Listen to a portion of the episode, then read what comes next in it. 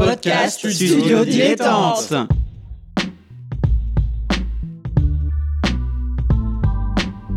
Donc ce que vous proposez comme d'habitude, c'est de la poudre de perlimpin.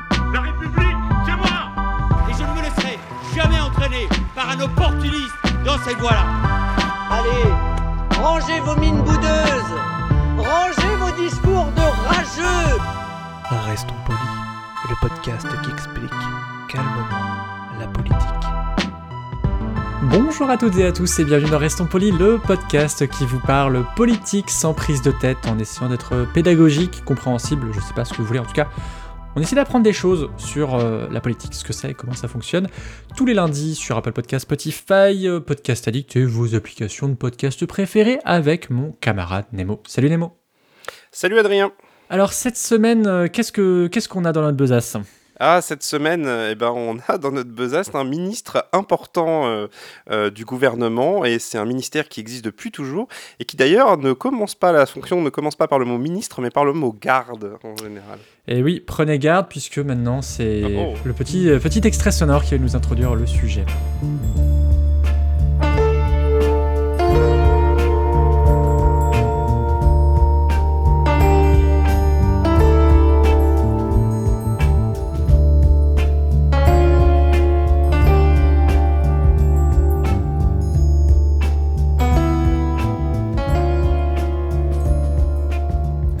Alors Nemo, qu'est-ce qu'on vient d'entendre On vient d'entendre le générique de Faites entrer l'accusé, qui est une émission super bien.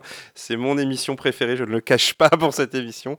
Mais on va pas parler de Faites entrer l'accusé, euh, ni de Christophe Ondelat malheureusement, mais on va parler du garde des Sceaux, du ministère de la Justice.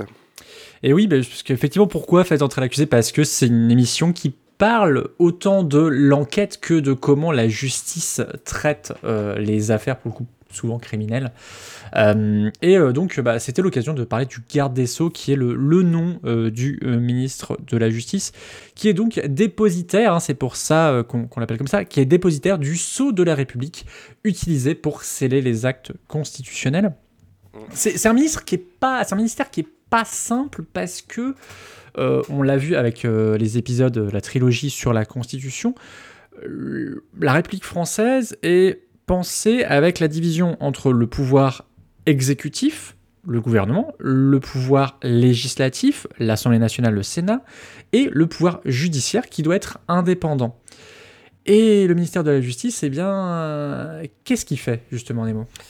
Eh ben, il gère notamment les magistrats du parquet. Alors, il faut bien comprendre dans la, justice, il y a les magistrats du parquet et les magistrats du siège. C'est-à-dire, les magistrats du parquet, ce sont les procureurs, notamment, celui qui porte l'accusation publique, et les magistrats du siège, ce sont les juges. Donc, les juges, eux, sont indépendants. Le ministre de la Justice ne nomme pas les juges, ne, ne- gère pas les juges. En revanche, il gère le parquet, c'est-à-dire bah, euh, la- l'accusation publique. À noter quelque chose qui est aussi assez souvent oublié, mais le ministère de la Justice, il gère également les prisons. Oui, oui, tout à fait. C'était dans, dans les trucs que je me suis noté. Effectivement, il gère euh, les, prisons. Il gère aussi, comment dire, la protection, la protection judiciaire de la jeunesse, euh, l'inspection générale de la justice. En fait, il, est, comment dire, euh, bah, il, il, il in- il intervient notamment dans des, dans des affaires comme je pense à ça. Je sais pas si tu te souviens Nemo de l'affaire du, du mur des cons. Oui, Euh, Est-ce que tu peux justement nous, nous redonner un petit peu cette, Alors euh, l'affaire du mur des cons, c'est le syndicat de la magistrature qui avait été pris, euh, alors des images de France 3 si je dis pas de bêtises, et sur lequel il y avait un mur des cons. En fait, ils avaient mis un mur qui s'appelait le mur des cons, dans lequel ils avaient affiché des, des photos de des portraits de- d'hommes politiques, principalement de droite, puisque le syndicat de la magistrature est classé à gauche, et ça avait fait scandale puisqu'un syndicat qui se moque ainsi voilà. Et bah du coup la question était de savoir euh, est-ce que le ministère de la Justice allait réagir, puisque c'est lui notamment qui est chargé de la discipline et des sanctions euh, disciplinaires euh, pour ce genre de cas. Mais après, le ministère de la Justice, c'est un ministère compliqué parce que c'est un ministère de cohabitation. Pas politique, mais administratif. C'est-à-dire qu'à la fois, il est avec le ministère de l'Intérieur qui gère les forces de police, Euh, et en même temps, il est avec le Conseil supérieur de la magistrature, le CSM, euh, qui gère euh, beaucoup. on va pas rentrer dans les détails parce qu'on en fera peut-être une émission dessus. Ouais, dans les grandes lignes, ça, il- le Conseil supérieur de la magistrature nomme les magistrats sur pro- souvent sur proposition du ministère de la Justice, du ministre de la Justice, et à la fin, c'est le président qui les nomme par décret. Le Conseil supérieur de la magistrature fait aussi, gère aussi la déontologie et la discipline des magistrats, mais en partenariat à chaque fois avec euh, le, le ministre de la Justice. Donc Effectivement, il a un peu, euh, je vais prononcer le terme, le cul entre deux chaises, ce, ce ministre de la Ah Justice. oui, euh, clairement. Et du coup, bah, la personnalité qui est, euh, au- euh, qui est aux manettes, euh, bah, du, de, c'est la place Beauvau. non, pas la place Beauvau, c'est le ministère de l'Intérieur. C'est, c'est Vendôme. place Vendôme. Voilà. Le, le- le- le- le- le- voilà, la personne qui est en charge de, bah, du- qui est ministre de la Justice doit imprégner sa patte. Donc c'est beaucoup plus facile pour quelqu'un comme Christiane Taubira ou Éric Dupont-Moretti, qui sont des personnalités en elles-mêmes, que euh, pour Pascal Clément, que je pense tout le monde a oublié. Oui, moi aussi, Euh, je t'avoue, je vois pas voilà, qui qui c'est, était, je... je- crois, ministre, ministre de la Justice sous Chirac. Par contre, voilà, il y en a, il y en a qui sont plus connus. Bah, on pense à Robert Badinter, forcément, Mm. pour la peine de mort, euh, ou Alain Péréfit, qui a été ministre de la Justice également, mais qui lui a une carrière qui mériterait là aussi un numéro Oh oui. complet. Donc, Oh oui, oui. Euh, ouais, effectivement, chargé de, de, l'action et de la juridiction. En fait, il va aussi. Le, ministre de la Justice va aussi présenter devant le Parlement euh, tout ce qui est projet de loi relatif au droit pénal. Euh, alors, pénal, je sais pas si, si ça parle à tout le monde. Enfin, je sais pas si Nemo, tu veux réexpliquer ce que Bah, c'est c'est ce qui... ouais, alors exactement. En gros, euh, dites-vous que dès que ça concerne des sanctions, euh, la gestion, euh, la gestion des remises de peine ou la, Mm. ou euh, tel tel truc correspond à telle peine, etc. Bah, par exemple, là dernièrement, il y a eu un projet de loi sur l'incest. Par Oui, c'est exemple, sur la Oui, condamnation de vrai Et donc du coup, bah, c'est forcément c'est le ministère de c'est le ministre de la Justice euh, qui s'en charge. Alors ce qui a posé euh, notamment question, puisque alors là, je vais rentrer dans le cas présent euh, d'Éric Dupont-Moretti, puisque Éric Dupont-Moretti est un ancien avocat. Donc là, vous imaginez les conflits d'intérêts, non seulement on va dire idéologiques et philosophiques, c'est-à-dire qu'il a un passé, un vécu d'avocat, mais également il a été impliqué dans des affaires hautement médiatiques, affaires qui peuvent faire l'objet de projets de loi qui sont actuellement en discussion. Donc voilà. Et outre le fait qu'également, euh, Éric Dupont-Moretti étant pas un homme politique, mais vraiment un avocat de prétoire, c'est-à-dire quelqu'un qui fait vraiment des plaidoiries, euh, euh, il est un peu en décalage avec la culture parlementaire. Et ça, ça frotte quand même, ça clash quand même pas mal entre lui et les parlementaires, que ce soit le Sénat ou l'Assemblée l'Assemblée nationale. Ju- Justement, je voulais revenir euh, sur, euh, pour un- illustrer le, le- le rôle du ministre de la Justice, qui, est vraiment, euh, je pense, sans doute un des, un des plus compliqués à mon sens. Euh, Est-ce dire, quelles réformes importantes de la justice, qu'on parle tout le temps de réforme de la justice, selon toi, ont un peu marqué la, la, République? Alors, bah, je dirais d'abord, il y a Perfit. Je crois que c'est la loi sécurité et liberté, euh, qui était une des dernières grandes lois du, septennat de Valéry Giscard d'Estaing, euh, qui renforçait, alors qui diminuait les, euh, remises de peine, qui renforçait euh, les, euh, comment dirais-je, les procédures, etc. Bref, ça avait fait grand bruit euh, à l'époque, puisque quand Mitterrand est arrivé, il a un peu balayé tout ça. Euh, mais, euh, je sais pas, il y a la réforme de la garde à vue. C'est- bizarre à dire, mais je pense qu'une des dernières grandes réformes de la justice, elle est même pas dans les mains du ministère de la Justice. C'est quand Sarkozy fait une réforme constitutionnelle qui autorise les questions prioritaires de constitutionnalité à tout le monde, euh, qui interroge le fait de pouvoir saisir le, euh, Conseil constitutionnel via toute une démarche. Euh, donc voilà, et c'est voilà les, réformes de la justice. Là, on en entend parler parce que il y a une espèce de, logique qui fait que dès qu'il y a un grand fait divers ou, un grand procès qui arrive devant l'opinion, bah, les, les politiques ont tendance à faire des, des- des projets de loi sur la justice. C'est euh, mais voilà, t'en dire un là comme ça. euh, Il y, a- il y a eu la carte, euh, ce qu'on a appelé la carte judiciaire, euh, avec oui.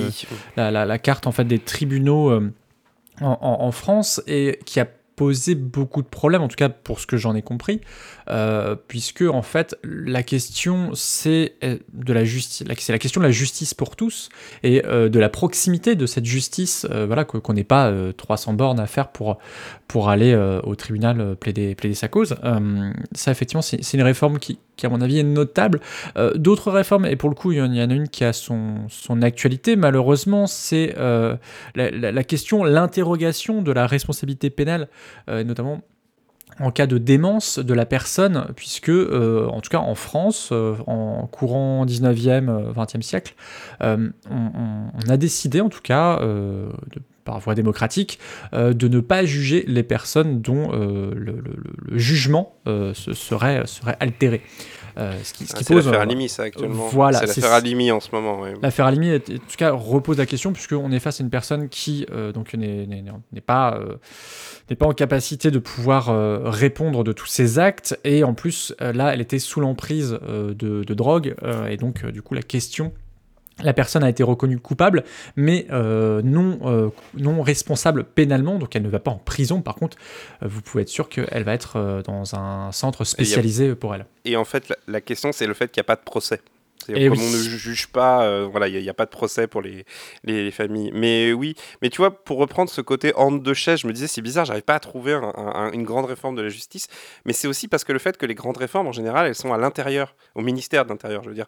Euh, C'est-à-dire que, bah, par exemple, quand on parle de l'article 24 de la loi sécurité globale, c'est porté par Gérald Damanin et pas par Éric Dupont-Moretti. C'est-à-dire qu'en fait, d'un point, euh, un certain point de vue, le ministère de la Justice, il a pas souvent le bon rôle, en fait. C'est-à-dire, c'est censé être lui qui dit le oui mais. C'est-à-dire que être ministre de l'Intérieur et dire bah voilà il faut plus de moyens pour les policiers etc. C'est une position politique qui est assez facile à tenir, qui est pas forcément consensuelle ou unanime, mais c'est assez facile, ça se défend. Tandis que dire oui mais alors le respect de l'état de droit suppose que ou alors les conditions des prisonniers. Oui on n'a pas envie forcément que les prisonniers ressortent, mais vous comprenez il faut quand même respecter certaines choses etc.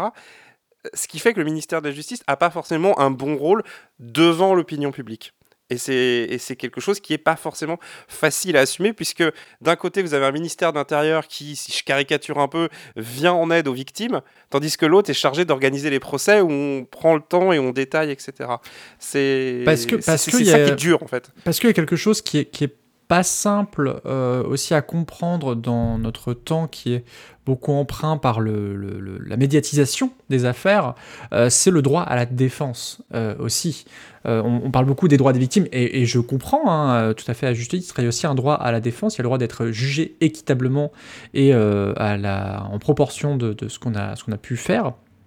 Euh, et c'est vrai que euh, la justice, dans tout ce qu'elle comprend, hein, les, les magistrats, etc., euh, doit prendre en compte ça. Et c'est vrai que le- le- la position du oui mais, elle vient notamment du fait qu'un juge, quand il va juger et qu'on va pouvoir, qu'on va essayer de remettre en cause sa décision, il va vous dire ok, mais si la loi est pas juste, vous changez la loi.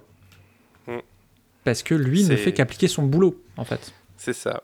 Euh, à noter, pour reciter une figure dont on a déjà parlé dans cette émission, mais un ministre de la Justice euh, connu, c'était Jacques Toubon, notamment. Et oui, Euh, sous Chirac. Parce que je sais, je sais pas si vous vous rappelez de l'affaire de l'hélicoptère et de Jean Tibéry quand même.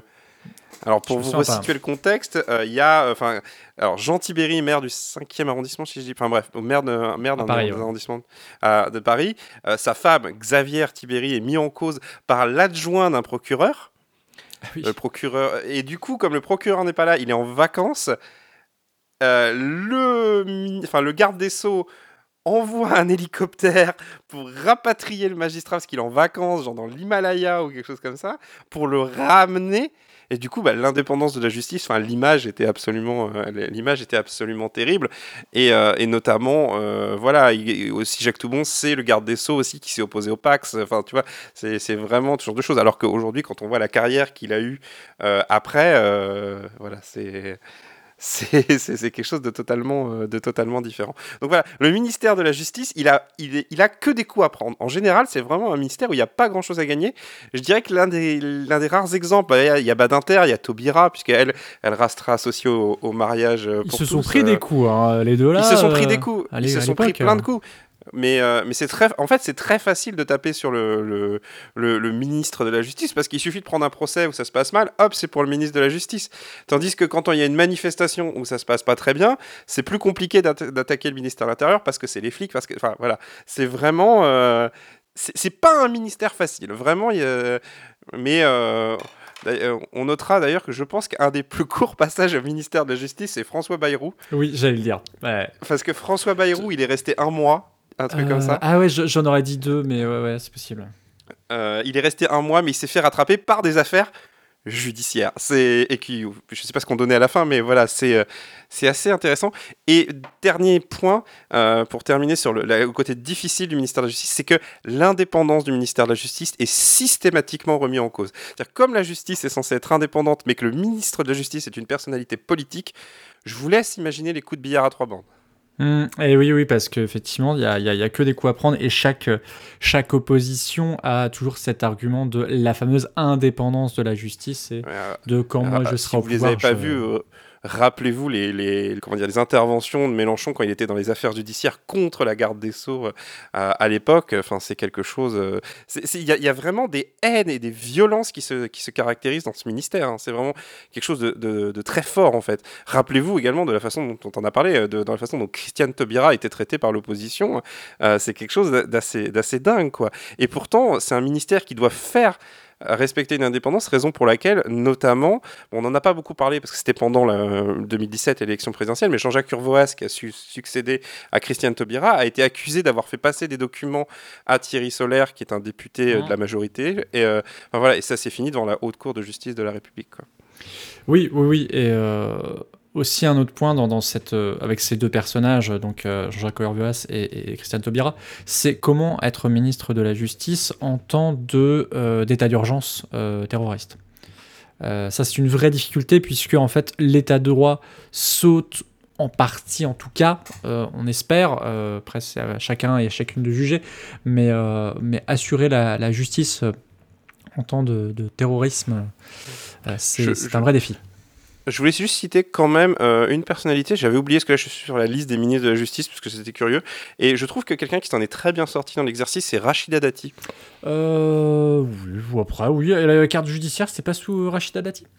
Je ne sais pas, mais en tout cas, euh, le, le fait est qu'elle a été nommée, enfin, Rachida Dati, qui n'était pas une personnalité de premier plan au Non. moment où elle est nommée, Non. elle arrive au ministère de la Justice sous Nicolas Sarkozy, qui est quand même pas la présidence la plus simple à gérer quand on est, euh, quand on est ministre, et elle est, elle est devenue garde des Sceaux euh, comme ça, et euh, bah, elle est toujours là aujourd'hui, et c'est une personnalité euh, incontournable de la droite française. Donc voilà, c'est. Je sais que son passage, en tout cas, au ministère de la Justice, avait été très appréci- apprécié par les équipes sur place, que c'était vraiment quelqu'un de, de- En fait, pour la petite anecdote, en fait, la tradition quand un ministre est, nommé, c'est qu'il fasse euh, sauter son, staff. euh, c'est que euh, vient avec son équipe, son directeur de cabinet, son directeur de la com, etc.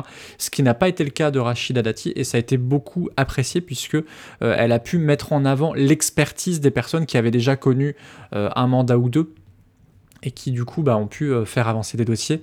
Euh, après, je, je je connais pas le bilan exact de- du passage euh, Non, de c'est pas le Rachida but, de Dati, toute mais, façon. mais voilà.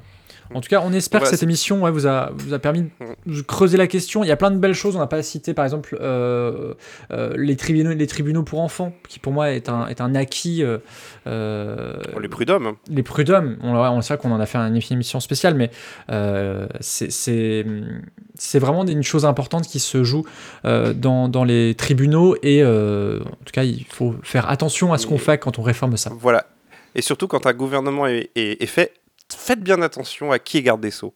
Vraiment, ça donne une indication. Je sais qu'en France, il y a beaucoup de pouvoir à la présidence et au Premier ministre, mais le garde des Sceaux, c'est quand même un, poste euh, d'importance puisque ça, ça donne des indications sur ce que sera la politique également de l'intérieur aussi. Tout à fait. Merci beaucoup Nemo. Merci Adrien. On te retrouve dans Swing State, un podcast qui parle de politique américaine et peut-être de justice aussi. hein. Il y a beaucoup de, de juges. euh, SCOTUS, la Supreme Court of Justice, enfin la Supreme Court of the United States.